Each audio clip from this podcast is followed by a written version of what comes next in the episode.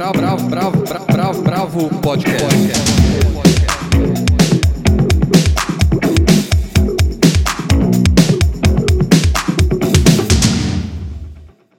Olá, bem-vindos ao podcast da Bravo. Eu sou Guilherme Werneck. Estamos aqui Helena Bagnoli, Paula Carvalho e Almir de Freitas para essa edição.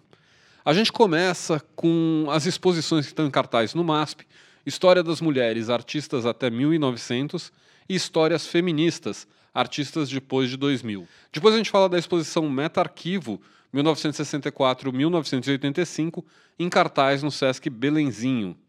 E sobre o livro A Fúria e Outros Contos de Silvino Campo. Depois a gente fala do Festival de Curtas, que também está em cartaz em São Paulo, e do disco Solar, do mítico Alfredo Dias Gomes. Para terminar, o nosso momento Bartleby. Melhor não. Então vamos começar com as exposições que estão em cartaz no MASP, que se completam. A Paula conversou com os curadores.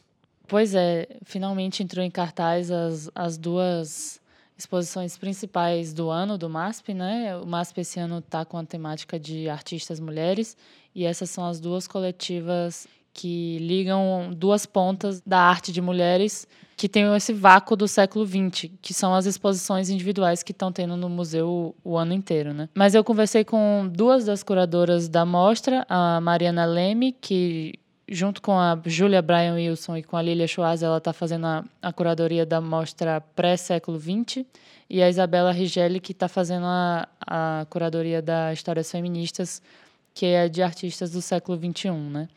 A Isabela tentou pegar uma parte bem, bem fresca da, da produção artística.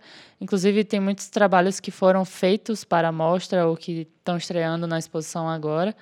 E desde artistas bem jovens, tipo Alice Paraíso, a Rosa Luz, que é uma artista e rapper trans de Brasília, a Salisa Rosa, que é uma artista indígena de Goiás, e tem trabalhos também que têm ressoado fora do país, né? Tipo a Kaj Osterhoff, e a Lydia Hamann, que são da Alemanha, e elas elas trabalham em dupla, elas sempre vão para países tipo África do Sul, elas já foram, agora elas vieram aqui para o Brasil, e elas pintam a partir de histórias de artistas mulheres. Então tem um quadro que foi feito para essa exposição no MASP, que homenageia Lina Bobardi, Rosana Paulino, Terezinha Soares, é bem bonito. Tá inclusive na nossa matéria no Medium que fala da exposição. E a outra parte da mostra é do período anterior ao século XX, né? E tem obras desde, desde a época pré-colombiana, né? Rendas, bordados, até as mulheres artistas europeias pós-renascimento, da era do barroco francês, vitoriano na Inglaterra. E tem algumas brasileiras conhecidas nesse período, né? A Berta Worms e a Abigail de Andrade.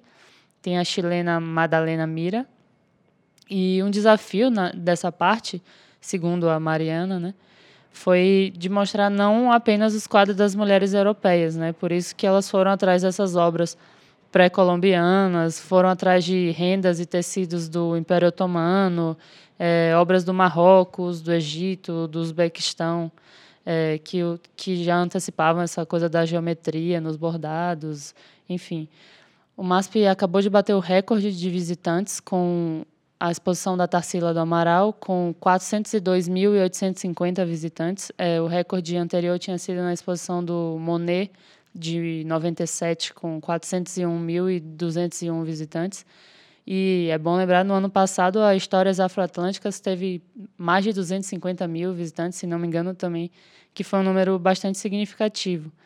E uma matéria da Thaís Matos, do G1, na semana passada, é, levantou dados dos museus do Brasil nesse primeiro semestre de 2019 e mostrou que o Brasil viveu um, um primeiro semestre de recorde de visita de público nos museus, de 61% maior em relação a 2018, por exemplo, e comparando o mesmo período, né? E é curioso que ela falou com alguns especialistas para tentar entender esse boom, e eles atribuem tanto a uma maior diversidade nos museus, numa reação às ameaças de cortes na cultura, ao incêndio do Museu Nacional, mas também ao Instagram e à necessidade de produzir conteúdo. Né? Isso me lembrou o Stefan Seigmaster, um designer americano, ele postou uma foto essa semana no, no Instagram. Ele fez um vídeo no Museu de Xangai, que ele vai andando assim, e todas as pessoas estão com o celular no museu. Enfim, mas é isso. Maravilha, eu acho que tem que assistir. Certamente vai ser uma das mostras mais importantes, até porque esse recorte é muito interessante, assim, de você juntar duas pontas, né? Normalmente a gente pensa no século 20, quando o grande século da que a produção feminina explode, você tirar o século 20 desse lugar e pegar as duas pontas pode ser muito, muito legal. Exatamente, foi tem uma coisa que a Isabela Rigeli fala que essa produção do século 20 que você comenta, ela é muito centrada na Europa e na, nos Estados Unidos, né? Porque as mulheres latino-americanas aqui viviam outro contexto, né? Um contexto de ditaduras e tal. E aí por isso essas pontas são interessantes. Bravo, bravo, bravo, bravo. E agora a gente vai para Meta-Arquivo 1964-1985. A gente está gravando o podcast numa quarta. Essa exposição abre amanhã, na verdade, no Sesc Belenzinho, ou seja, na hora que o podcast for no ar, na sexta ela já vai estar tá em cartaz. Antes de, de falar um pouco da exposição, eu pedi para Ana Pato, que é a curadora, mandar um áudio e ela explica direitinho tudo que vai acontecer no Sesc Belenzinho. Nessa quinta-feira, 22 de agosto, a gente abre no Sesc Belenzinho a exposição Meta Arquivo 1964-1985, espaço de escuta e leitura de histórias da ditadura. Essa exposição reúne é, nove projetos desenvolvidos pelos artistas Ana Vaz, Grupo Contrafilé, o grupo inteiro, Gisele Beigaman, Ícaro Lira, Mabe Betônico, Paulo Nazaré, Rafael Pagatini e Trapleve. Essa exposição é sobre imaginar coletivamente os processos de construção da história brasileira é disso que trata o programa de ação curatorial que eu desenvolvo desde 2014, com articulação de pesquisas artísticas e a formação de grupos de trabalho em torno de arquivos e acervos.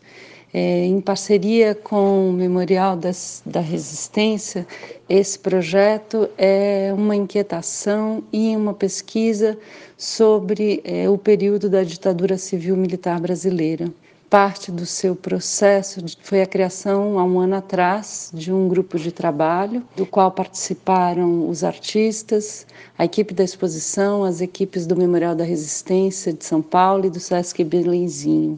As histórias da ditadura são contadas pelos trabalhos dos artistas e estão centradas nesse período entre 64 e 85 e comprometidas com a rede de arquivos e centros de memória, sem os quais esse projeto não aconteceria. No SESC Belenzinho, é, Meta-Arquivo amplifica o desejo é, nosso de dar acesso à informação sobre esse período da nossa história, ainda pouco elaborada em nossa memória coletiva. Em linhas gerais, os trabalhos abordam questões como a Marcha para o Centro-Oeste, e o genocídio do povo Aimiri Troari, apresentados por Ana Vaz. MAB Betônico eh, estuda a atuação de empresas mineradoras e a memória do evento Semana Popular em Defesa ao Minério, realizado na década de 60 em Minas Gerais. Os atravessamentos entre o setor cultural e a esfera política são tratados por Rafael Pagatini. O grupo inteiro vai discutir os sistemas de informação e a vigilância do Estado. É, Paulo Nazaré trabalha com a semântica dos inquéritos policiais e a criminalização de negros e negras. Gisele Begman acompanha o grupo de trabalho sobre a vala de Perus e reflete sobre as histórias reveladas pela medicina forense e seus procedimentos na busca de mortos desaparecidos. A luta armada, os movimentos de resistência e as histórias pessoais de militantes políticos estão nos trabalhos de Trapleve e Carolira.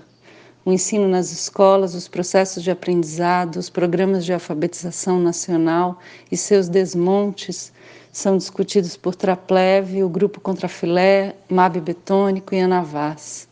O Contrafilé vai se dedicar à escuta de testemunhos e questiona o seu estatuto. Nesse sentido, o aprendizado com essas experiências, ela está presente na construção de toda a exposição. A gente criou num espaço dedicado é, no Sesc Belenzinho a consulta pelo público dos documentos e referências que foram levantados pelos artistas a partir de arquivos públicos produzidos pelo Estado e, e arquivos é, da sociedade civil.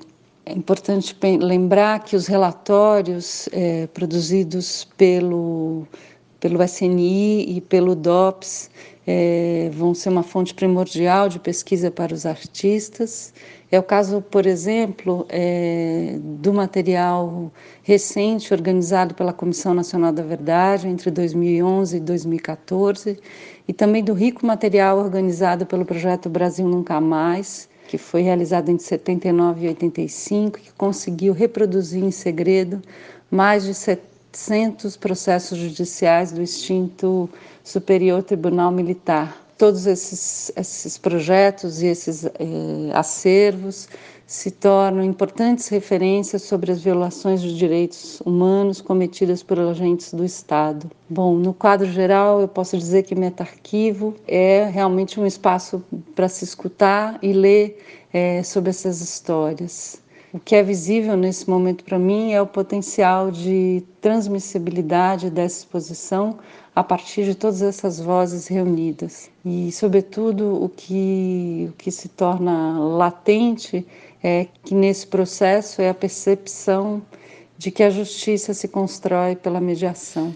Bom, essa foi a Ana Pato, curadora da exposição Metarquivo 1964-1985. O que eu acho mais interessante dessa exposição, lembrando que eu ainda não fui ver as obras, mas eu vi uma parte da, das obras em processo, é justamente você ampliar o olhar sobre esse período da ditadura brasileira no momento atual político que a gente vive. Quando a gente tem um presidente da República que louva a ditadura, que faz no plenário da Câmara elogios a torturadores, quando a gente tem uma boa parte do seu eleitorado negando que tenha existido ditadura ou que a ditadura tenha sido algo muito pesado no Brasil, você ter esse olhar multidisciplinar para arquivos que registram justamente a história desse período, eu acho muito importante. Também acho importante as visões variadas dos artistas e os temas variados. Porque quando a gente pensa em ditadura, normalmente a gente acaba pensando, obviamente, na, tortura, pensando na censura, pensando em, em, temas que são muito repisados e repensados. Mas a Ana Pato ela, ela traz uma abordagem um pouco mais ampla, por exemplo, olhando para a questão amazônica durante a ditadura, olhando para questões indígenas, olhando para a história recente do país, ou seja, para os documentos produzidos pela Comissão Nacional da Verdade.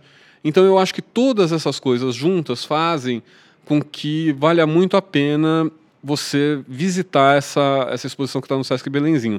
E também a exposição ela tem uma programação cultural, ou seja, ela tem um, toda uma programação de encontros, de palestras, de discussões e também deixa disponível os documentos. Então, juntando essas coisas todas, eu acho que o Meta-Arquivos é uma exposição dessas que não dá para perder e absolutamente relevante nesse ano. Bravo! Bravo! bravo, bravo, bravo Bom, agora vamos para o mundo pré-ditadura. vamos falar da Silvina Ocampo, Almir? Vamos, vamos falar dessa vez sobre ela mais detidamente. A gente falou é, rapidamente sobre ela uns podcasts atrás, é, quando foi relançado a Antologia da Literatura Fantástica, que é um volume organizado pelo Jorge Luiz Borges, pelo Adolfo Biocasares e pela Silvina Ocampo, exatamente. Conta a história, e falávamos nisso na época, conta a história que os três se reuniram numa noite em Buenos Aires e resolveram botar no papel, fazer uma edição com as histórias fantásticas que eles mais gostavam. A, a Silvina, ela é considerada por muita gente na Argentina como a, a maior contista da literatura do país, ou uma das melhores. Isso mesmo, e lendo o livro que chega agora, A Fúria, está sendo lançado agora pela Companhia das Letras, a primeira coisa que a gente tem é um estranhamento da obra dela. Nenhuma obra dela chegou a ser editada no Brasil em português nunca.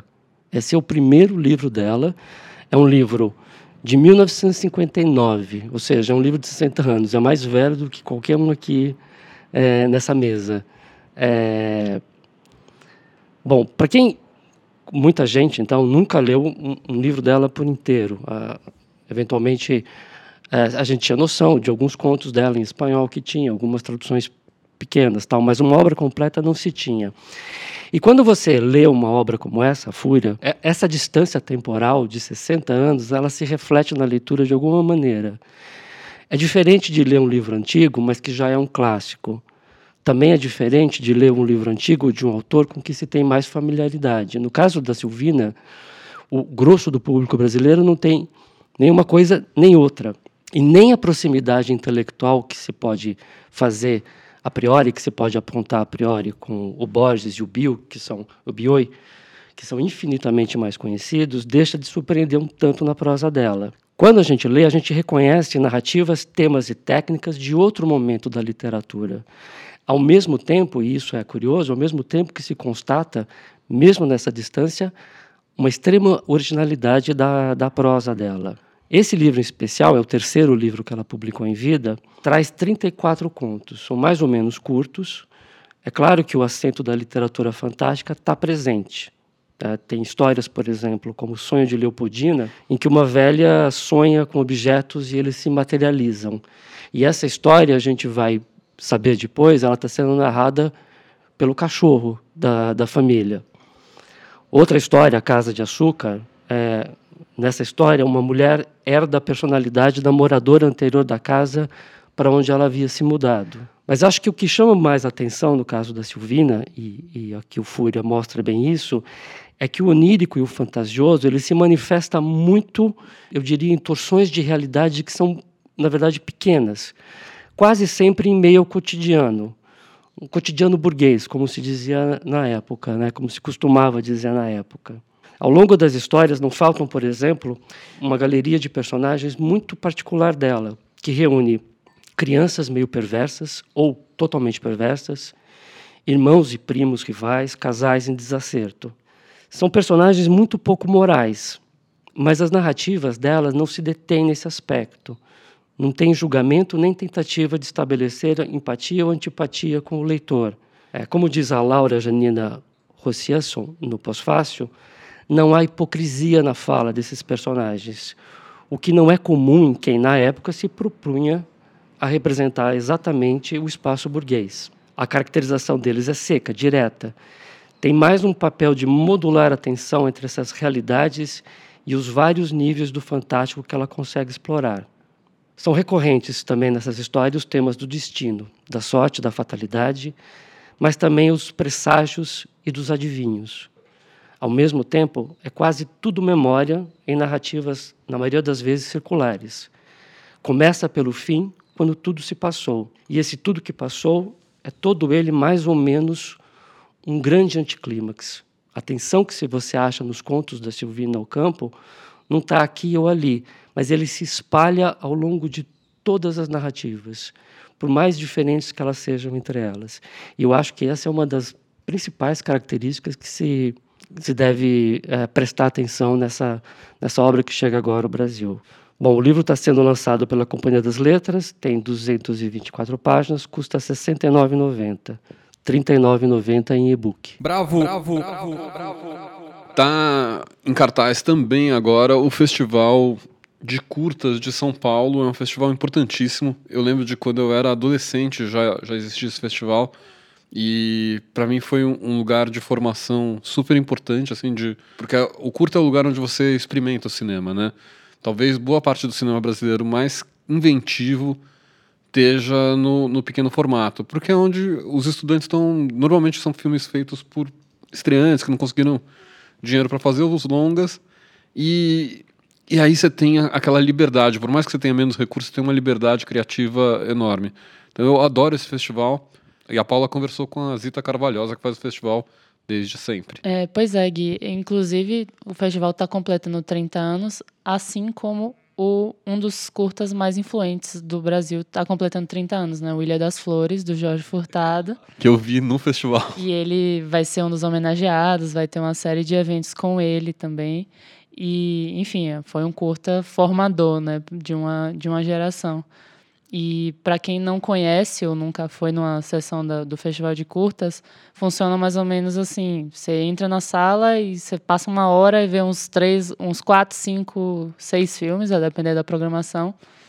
Vai, com certeza vai ter algo bom que você vai assistir, não, não tem erro assim. E a programação é sempre é, toda gratuita. E nesse ano as sessões estão divididas no MIS, na Cinemateca, no Cine Cesp, no Cine USP no Cine Olido, Espaço Itaú Augusta, CCSP e no Céus Caminho do Mar, Perus e Vila Atlântica. Eu assisti uma, uma dessas sessões assim de, de jun, junção de várias curtas e os, os que eu mais gostei é, foi O Swing Guerra, né, que é o filme do Benjamin de Burca e da Bárbara Wagner, que, que representou o Brasil na, na Bienal de Veneza. E ver esse filme na, na telona é, um, é muito legal, porque provavelmente quem ouvir vai ver na, no museu, na, no, no Cubo Branco, né? E é legal ele projetado, assim. É, é um filme que lembra bastante o Homecoming do, da Beyoncé, que está no Netflix. É, tem essa coisa da, da coreografia, e mas ao mesmo tempo um, um símbolo de, de exército, assim, né? E outro filme bem importante que também está na programação é o Skin, do Guy Native, que é o curta que ganhou o Oscar esse ano. É uma história sobre uma família jovem, assim, o pai é basicamente um neonazi, são brancos americanos, e é uma, faz uma discussão sobre racismo, assim, bem com os pés no filme de cinema de gênero, e, enfim, bem importante, bem forte. É, a Zita comentou também algumas mudanças na programação nesses 30 anos e falou de alguns destaques também. Vamos ouvir. Quando a gente pensa o festival, a gente pensa nesse intercâmbio Brasil internacional e alguns polos e focos. Eu acho que uh, a, a Bárbara Wagner e o, e o Benjamin de Burca, quando a gente traz eles, já é o curta-metragem, o audiovisual, indo para outros espaços.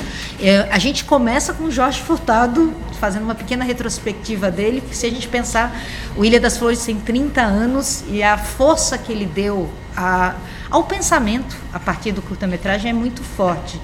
E eu acho que as pessoas podem entrar, é tudo de graça, as pessoas podem entrar em qualquer sala. A gente está no Cine Sesc, no Itaú, no MIS, no Centro Cultural São Paulo, no Olido, e a, o ponto de encontro é a Cinemateca Brasileira.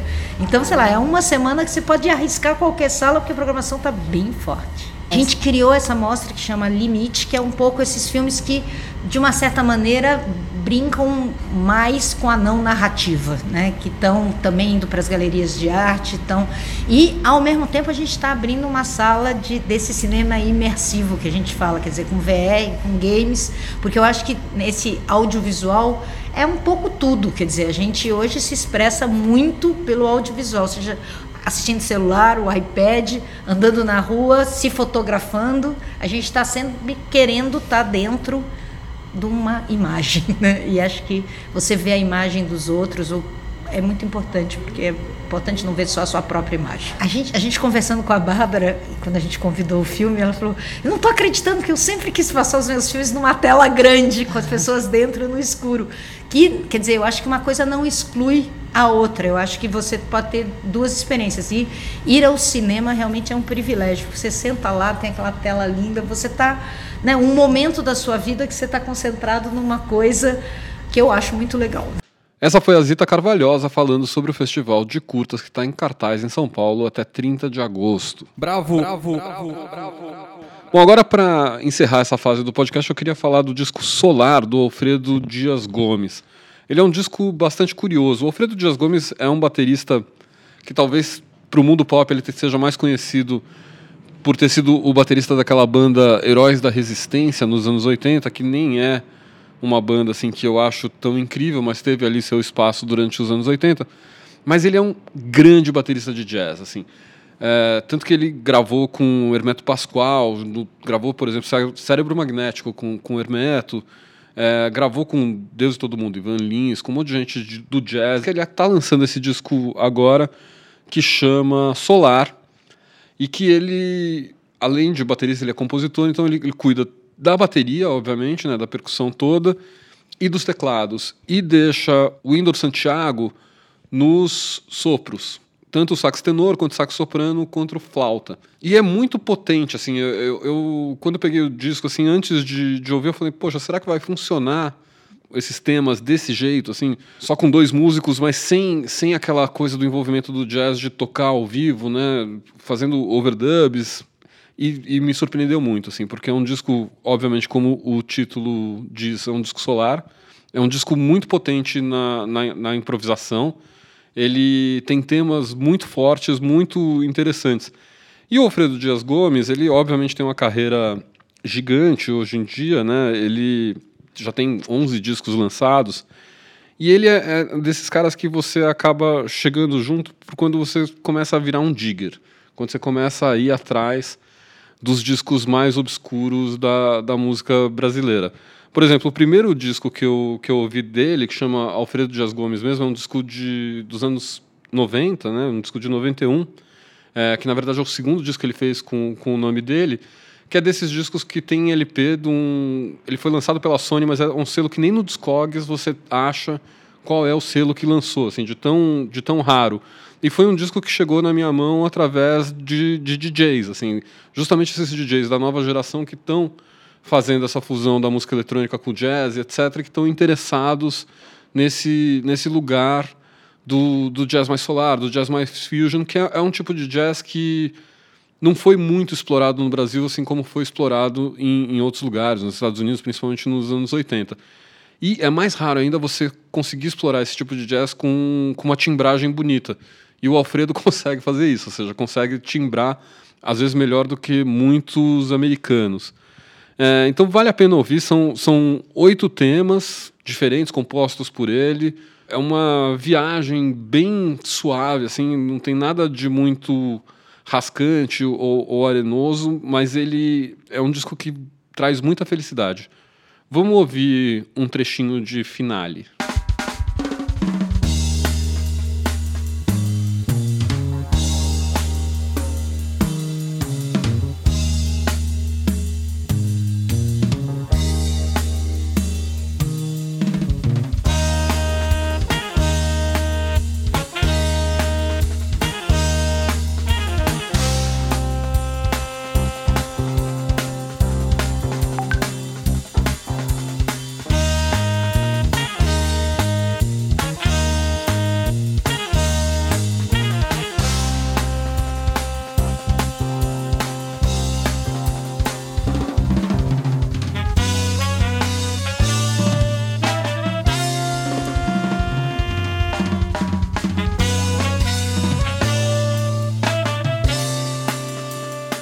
Bom, esse foi Finale com o Alfredo Dias Gomes e agora a gente vai para o momento em que a gente é bastante malvado, o momento Bartleby. É o momento Bartleby. Almir, qual que é o seu melhor não de hoje? Meu melhor não é Nada a Perder, parte 2. Não bastasse a parte 1. Um. É, Edir Macedo está de volta aos cinemas é, na sua segunda missão. Que loucura, né? Reza a lenda que ele fica comprando os ingressos para ganhar a bilheteria, né? Então que você vai ver as sessões e eles estão totalmente vazios. Eu queria ver se isso acontece de verdade. O noticiário está dizendo que já tem estreia de sala lotada, completamente vazia. Ai, ai, ai. Viva o mundo evangélico. É, e você, Paula, qual que é o seu Bartleby de hoje? Banda Barão Vermelho lança o disco Viva na Casa Natura Musical neste sábado. Não, e, e, com um vocalista novo, veja bem, né? Que é o Suricato nos vocais no lugar do Frejá, o terceiro, bate... terceiro vocalista e por mais que eu tenha né, uma relação de amor pelo Barão Vermelho de todos os tempos, é ladeira abaixo total. É, e você, Helena, qual que é o seu Bartleby de hoje? É, bom, hoje o meu Bartleby é quase filosófico. É melhor não a indefinição que toma conta da Ancine e que está paralisando os processos de liberação de recursos para os novos projetos e até para as produções em andamento. Ou seja, os lançamentos previstos para 2020 são uma incógnita melhor não a Ancine continuar desse jeito. E é uma tristeza, né? Se a gente pensar em que 2019 a gente está tendo, com tantos filmes bons, com filmes que estão ganhando notoriedade internacional, você vê a Ancine entrar nesse buraco. A única coisa que me consola é que eu acho que a indústria do cinema está numa maturidade maior que o Bolsonaro não vai conseguir ser um Collor. Esperemos. É, é nisso que a gente aposta, mas é duro, é muito duro.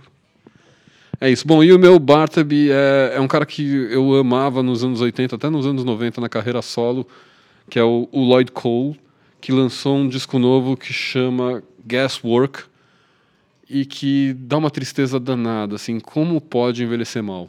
É dureza.